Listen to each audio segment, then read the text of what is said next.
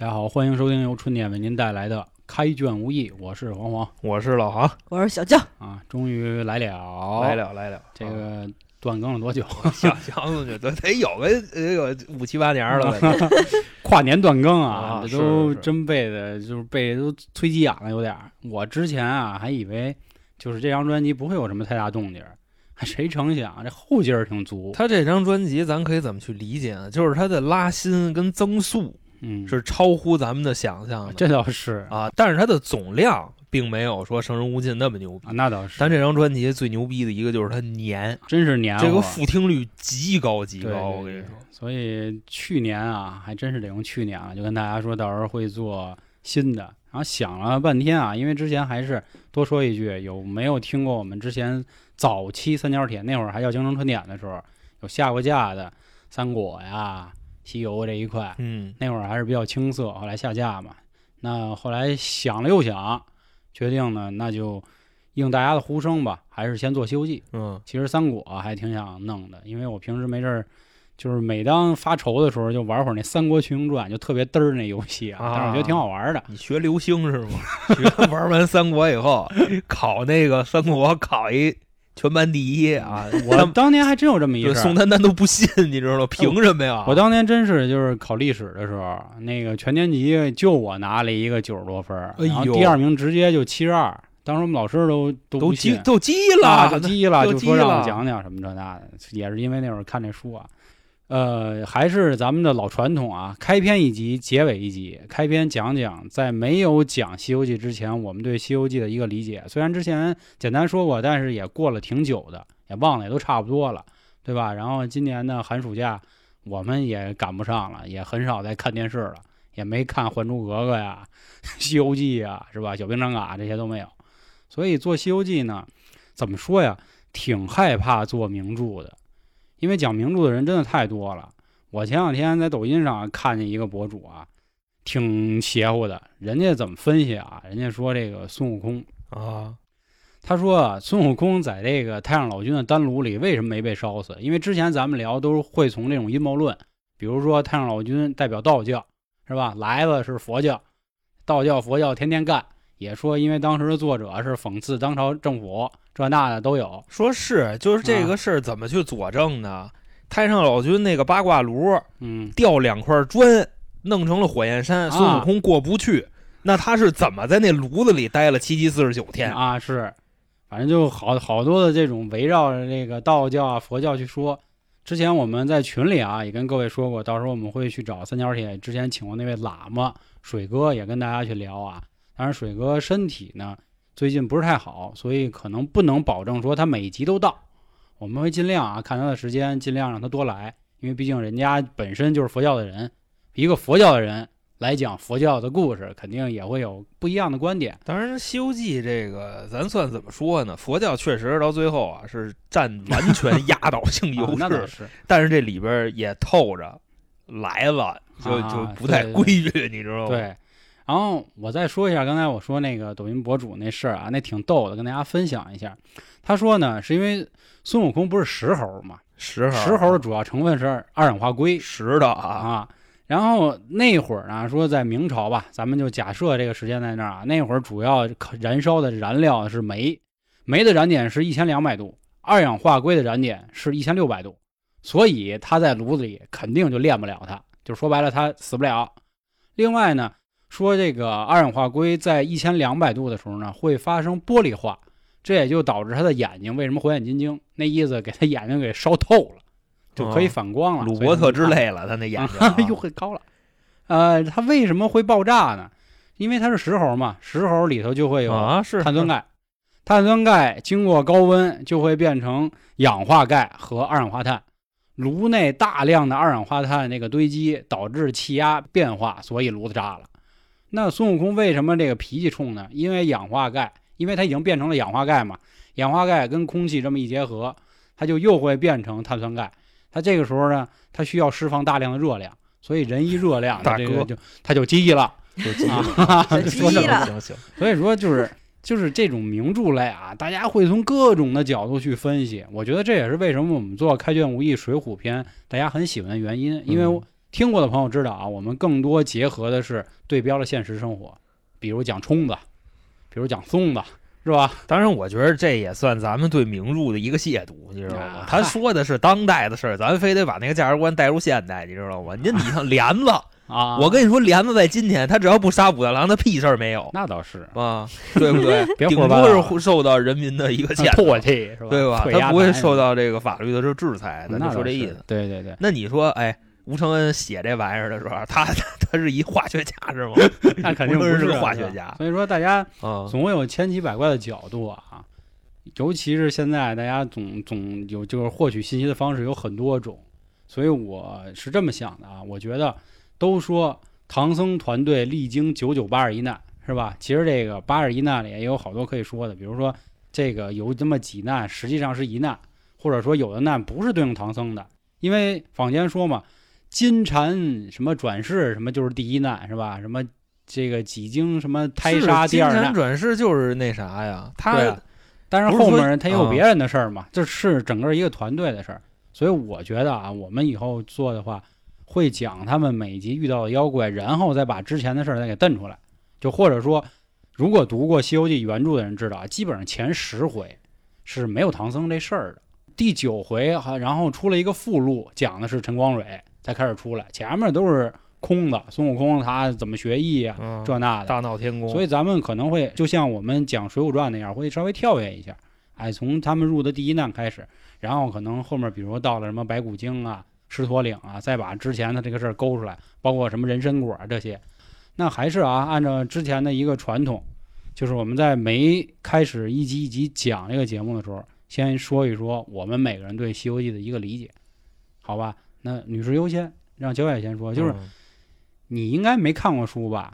没有呀，啊，其实咱们这代人啊，其实或者说八零后有后也一样看过书对对，基本上都是被六小龄童老师那版的《西游记》八六版，对，包括后面他又《西游记续集啊对对对，高清的那个啊，操，还得高清，大哥太清楚了，一零八零 P 是吧？大哥，你就像那个杨导之前拍的那个嗯，杨洁导演。是啊，那个就比较啊比较是。糙啊，但是那会儿也是挺轰动的，毕竟人家取景啊，是吧？我觉得那版《西游记》啊，或者咱们再凭着说这个央视那几版，包括《三国》，包括啊《红楼梦》，都是因为我觉得啊，首先是人家对原著有很深的一个理解了，其次就是演员，员我觉得主要是演员了啊，因为你说这些所有的电视剧其实都有自己的改编，对吧？他们也是根据原著的理解自己再去理解角色这块，儿我就想说，为什么那会儿星爷周星驰他拍《西游》的时候，为什么好多人一开始骂他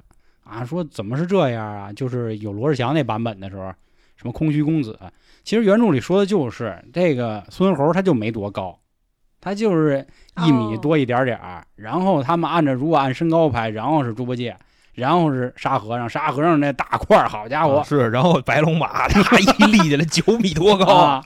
对，这才是符合原著呢。但是你说央视版《西游记》，他们实际上这几个人看着还都是挺挺和善的马戏团啊，啊。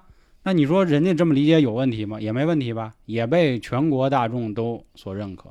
所以我觉得他们更多可能是角色确实厉害，嗯而且包括比如六小龄童老师，人本身就是好像是做猴戏的，是吧？整个世家都是，确实也厉害。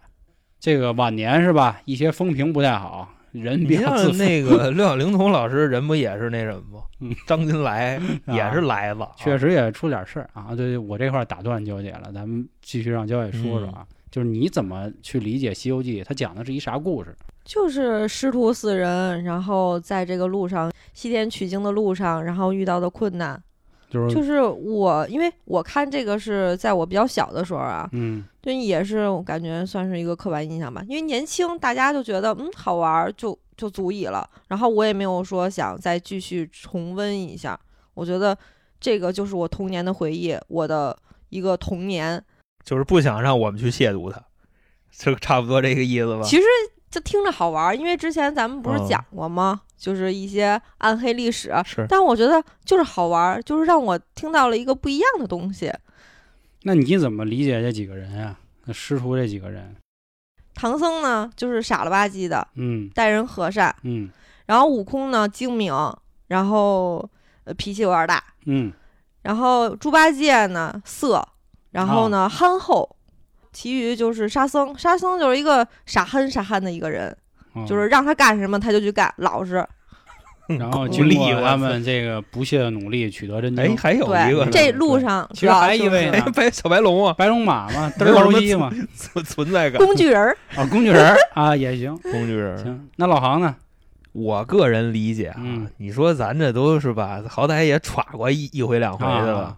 啊我个人理解，他这里边一几个比较有意思的点是什么呢？首先，第一个特别重要的啊，如来佛，啊，如来佛本身作为一个在神界，他的地位并不高，你知道吗？就其实他跟玉帝就真不是一个档次的。嗯但是后来通过自己的这种种的策略、种种的这个营销手段，让自己做到了一个非常牛逼的位置。我觉得这个是一个是他比较牛逼的地方。哎，可是那会儿我看的时候，就是一般玉帝想不出什么办法的时候，才会请如来佛。我觉得如来佛他就是一个神圣的一个东西你是在这个电视里边演的啊，对对对是，玉帝非常尊重他，啊对，是吧？就是尊敬他。我觉着尊敬没毛病，但是电视里边演的是把玉帝演的比如来佛太低了，明白这个意思吧？其实玉帝的地位是远比如来佛要高的，在这个天界，明白吧？他是众神之主，甚至于如来佛得相当的给玉帝面子。但是到后来可不是这么回事儿了，因为如来佛的这个势力起来了。你想，他们取经取的是什么呢？其实就是在各地插旗或者是拔旗，佛道之争嘛。佛家在这儿插旗，把你道家的旗子给拔了，就这个意思。第二个有清意兵呗，就是差不多。我觉得第二个有意思的点是什么呢？孙悟空，孙悟空本身啊，咱可以理解为屌丝逆袭。为啥呢？因为他之前你想就是一野的，对吧？天造地设的一个石猴，叭一下这石头炸开，他出来了，也是就按你说的似的，这个有本事，然后脾气大，这逼那哥的。但是到了后来，自打六耳猕猴那件事发生以后，孙悟空的心态有一个相当大的转变，服了，真服了，不得不向权力低头。第三块要说啥呢？唐僧，唐僧这个就诠释了现在的社会关系学。你想，刚才你都说了，唐僧傻了吧唧的，对吧？那为什么取经这个事儿得他来负责？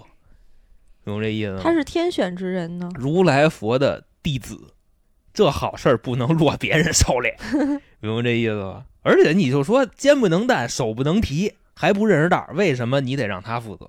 就因为有如来佛这层关系，社会关系学。再有什么呢？猪八戒，咱们人人都觉得猪八戒搞笑，或者说猪八戒这个色逼，可爱，乱七八糟。你色逼也是，人人都觉着八哥扶不起，但是人人又是八哥，明白这意思吧？就是人人都笑范德彪，但人人又都是范德彪。猪八戒，我觉得最有灵魂的一个人物在《西游记》里就是猪八戒。前面我说那几个只是比较有意思的现象，沙和尚我觉得没什么可说的，对对对，沙和尚存在感太低了，你知道吧？是听话、懂事儿、忍辱负重、顺其自然。其实咱们每个人也都是沙和尚，就是每天早上起来睁眼儿扛着包就得出去上就是班，班儿逼。主要就享受那种寄人篱下且挣不着几个子儿的感觉。啊还真是，但终将有一天，咱们能过边儿的小米儿能熬出来，就，这意思。小白龙其实他讲的是什么呢？我觉得是富二代来镀金的。你想小白龙本身是西海龙王儿子嘛，就因为跟他爸范葛吹牛逼怎么着，然后他爸发一微博，他他是最傻逼的富二代，对吧？上天庭给他告了，结果让观音给他救了。那意思，道家的人拉到佛家，龙王也很高兴，儿子去镀金了，让他饱受磨难以后回来，他能懂事儿，而且变成了佛家的人。这个是我对他们五个人的一个理解。嗯，那你那你对《西游记》的一个评价是什么？就你觉得他讲的是一什么故事吧？我讲的其实就是最大的内核啊，嗯佛家在扩大自己的地盘，啊就可以理解为很社会，啊，你明白吧？你像一社会故事，我觉得我这个踩过娇姐一句啊，可能在娇姐眼里她是这个儿童读物啊，或者说是什么、这你有个儿童看，很励志的一个故事，那那也没没毛病，因为咱们看的多的都是电视剧，对吧？对对对，我觉着就是其实如来佛他是在创业，他是在营销，嗯包括再算上他的阴谋，最后他走向成功，我觉得这个是最牛逼的一个点。嗯，讲的是一个创业公司如何做大做强的故事啊，对，那你想啊，这个创业公司还有更牛逼的呢。一九二一年，啊，就在一伟大领袖啊，啊，当时二十来个人，今天什么样了，明白吗？是世界上最牛逼、最牛逼的创业故事吧？啊，是是是是是，因为我一直认为，就是道家跟佛家本来就啊，对，就算是两个教派、两个宗嗯教这种的，所以我觉得他俩并没有任何就是掺和在一起。因为我有的时候，背后的时代背景嘛，作者有讽刺这个，就上面大哥天天不理朝政，就跟那儿练炼丹呢啊，在那儿你们嘉靖皇帝最信老烧道，烧炉呢，在那儿拿一扇子天天跟那儿就搁那儿扇，因为那会儿我也不懂这个嘛，因为我可能看的就是电视剧比较多，就认为他们就是分开的两派，然后并没有任何牵扯。佛呢，就是让大家觉得比较尊敬啊。那那个玉帝属于他属于仙嘛，他仙人就是可能是管一些就是现就是民间的一些琐琐碎的一些事情，所以我觉得这两个并没有掺和，也没有说就是要打咱。们这儿啊，分是有很严格的说法，三清、四御、五老。如来是这个五老里的，四御里其中就有玉帝，就是说白了，他还是他上级呢，他是他老板。哦啊，，就是这个肯定还是啊，就是我还是想绕回来说一句，就是杨洁导演拍的这个电视剧，我相信他可能心里认为的就是那样，就是他认为这就是一个励志的故事。包括我记得咱们那会儿小时候有一叫《西游记后传》的，你记着吗？啊，就我我欲欲乘天快乐快一天啊，当年说豆瓣儿直接给砸特惨，然后现在都都都快成神剧了，谁谁呀？凭什么呀？急了。凭什么呀？大哥，你看那剧，你你浑身上下你不难受吗？鬼畜啊！我操，这是是第一代鬼畜神剧对啊！对对对，那个剧啊，这个现代估计零零后都不知道，到时候有空可以去看看那剧。真的，我跟你说，B 站要《没西他们的游记后传》啊，那真剧，非常牛逼。我跟你说，现在那谁吴天儿 还活跃在那个哪儿呢？啊，底下评论都是我操，吴天儿 是是是怎么着转世了长发？啊？牛逼啊！对对，然后包括还有比如那个星爷的《大话西游》，《大话西游》也一样啊，也是一嗯开始被骂惨了，现在都成了中国影史不可磨灭的一笔。说嘛，现在最近就老在说这个评论区就说星爷，说星爷什么都讽刺过，唯独没讽刺过爱情。《大话西游》其实更多人看的都是那爱情嘛，就是什么当时那把剑离我只有零点零一公分那句话，又让大家吵起来。还有那会儿我记得张卫健也演过，还有那个段誉那男的叫什么来着？林志颖。陈啊，陈浩然，看的是陈浩然，阴三儿那个呢，就就唱那《爱海滔滔》那人。陈浩民。啊，这这是陈浩民，对不起了各位，对他们也都演过。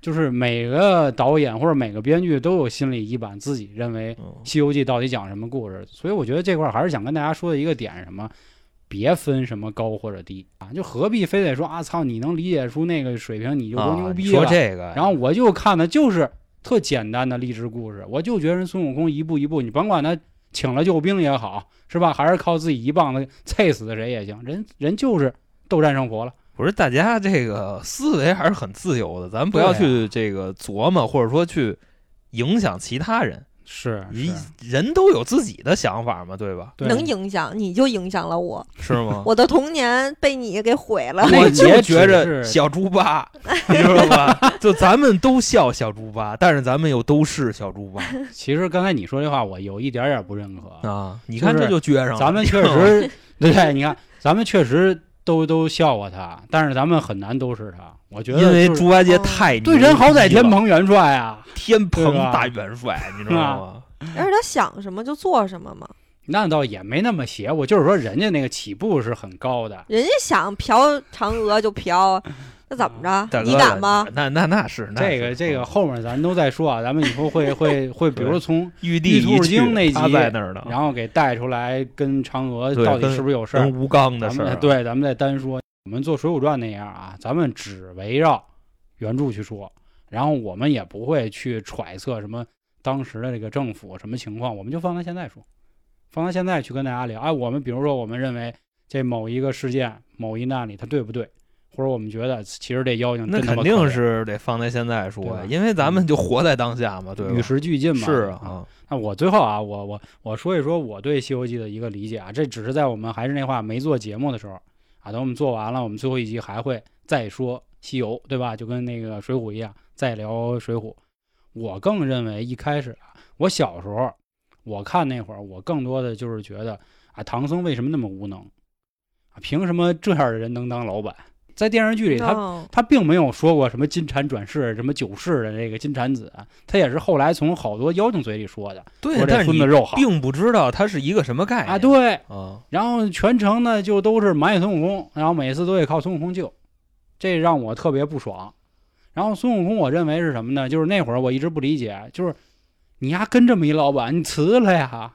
后来一想啊对对你走啊，对你走你完了吗？不是他走了，我是想的是你干嘛不把他杀了他？就走了两回，你知道吗？黄袍怪一次，嗯六耳猕猴一次，就说这个意思嘛。就当时我去想，然后对于猪八戒，我也确实是，我同意老航的前半句，我非常喜欢他，潇洒小猪八啊。然后那会儿有好多的相声段子里不也都说嘛，说唐僧最喜欢就猪八戒了。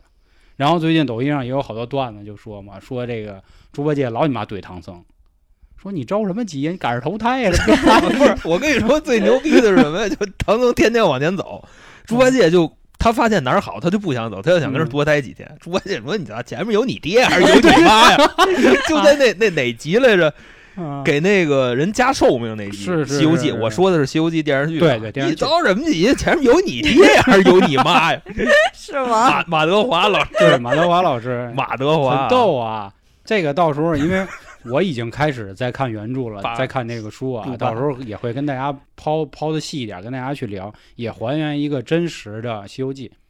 然后就是那会儿就是特别喜欢猪八戒，觉得他洒脱。然后最后呢，他还得到那个净坛使者，啊然后那会儿就说他就是一吃的一个货，就是现在就吃播了嘛，有点那意思，很羡慕。沙僧呢，一直我一直就是为他挺憋屈的，憋屈原因是为什么没有戏份儿？就每天就挑着自己那袋儿，后来打开那袋儿，发现里头都是啤酒跟麻将，是吧？这也是电视剧里可乐、可乐，你妈那乐死我了麻将啊！我说这也挺好玩的。真的，我也想知道够行他蛋里都有什么啊。你要说这个纪实版啊，嗯现实拍电视剧，沙僧那个老师，我这这叫什么来着？他好像去世了，还我记得。那那就不知道了。啊，每次啊，就是花絮的时候，他把那个包袱皮儿打开，拿出一个可百事可乐，还是喝吗？就我跟你说，现实肯定是一个特别随和的人，对，对就是笑么唧唧的问你喝吗？嗯问摄像你喝不喝？嗯，这个就是他担子里实际装的东西，很有意思，很有意思。挑着个挑儿这个妈挑空蛋不行吗？这个到时候还非得咱说啊，因为可呀，因为其实其实看过电视剧的朋友也大概能猜出里头是什么，因为当年唐僧去出征，咱们就用出征这词儿啊，出征的时候的那个袈裟，他那个袋儿里肯定有那个，还送了他一个紫金钵盂，就是一个就那把土，要饭那碗，对吧？那里肯定也有。然后其他的估计就是一些还要敲的那个木鱼，对木鱼儿什么的了，就是佛家的一些那个必备之物。对对对，这个咱也是啊，后面再说这个，大家说这点轻喷啊，还是说我们先前的一个认知理解。然后白龙马就始终，我就只记得有一集在电视剧里啊，有一集，黄袍怪那集，，对，就说啊师兄二师兄他也能打是吧？对他也能才发现打。小时候那会儿不懂，然后只是觉得说如来真厉害，仅此而已。然后因为最后也是取经成功，最后那一幕在那儿是吧，在大唐盛世在那儿传呢。我觉着今天咱们这期节目啊，可以得给大家留几个值得思考的地方。嗯，就首先第一个，为什么孙悟空大闹天宫，搅得天庭鸡犬不宁，但最后真正踏上取经之路，他谁打不过？嗯，他不是带着你可以咒了吗？你可以这么去理解。但是带上咒会影响他的战斗力吗？他打这个得求人，打那个得求人。咱不是说这话就是什么意思呀？带咒就很像咱现在健康宝，你健康宝弹窗了，但是你没病，你该吃吃，还能该喝喝，对吧？这咒只是限制你这个范围。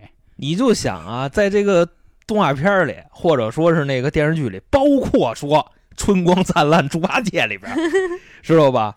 只要一提孙悟空，太上老君都往后缩。就闹天宫的时候，太上老君跟孙悟空打，也是没敢在正面动手，也是在背后拿那个金刚圈打了他脑袋一下，这个你记着吧。嗯，但是真正踏上取经之路的时候，金角大王、银角大王、金角银角两个人给孙悟空打的都打哭了。就那大山啊，银角搬过来一个大山，给孙悟空压哭了。还有什么呢？最经典的一战打青牛，青牛是太上老君那个骑的那个，给他们家算怎么说干活的，就那牛，嗯，那折腾孙悟空折腾一溜够，你知道吗？来这么多神仙，白给一样。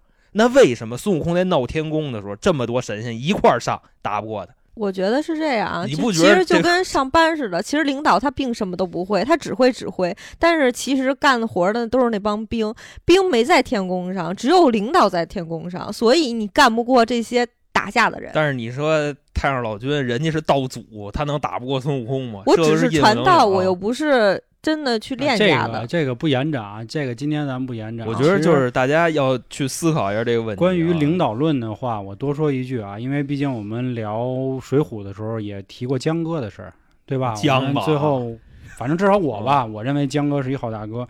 这块儿关于领导论，我想就多说一句啊，就是人家之所以能当领导，你甭管人是会做人也好，还是还是会做事儿，他一定比你强，所以就先认命。就是认的命是认他是你领导的命，但是你不能认命的是你可以努力的，你可以摆脱他也好，或者超越他，别嗯天天琢磨操你这这领导多傻逼，嗯，先别琢磨这个，先做好自己。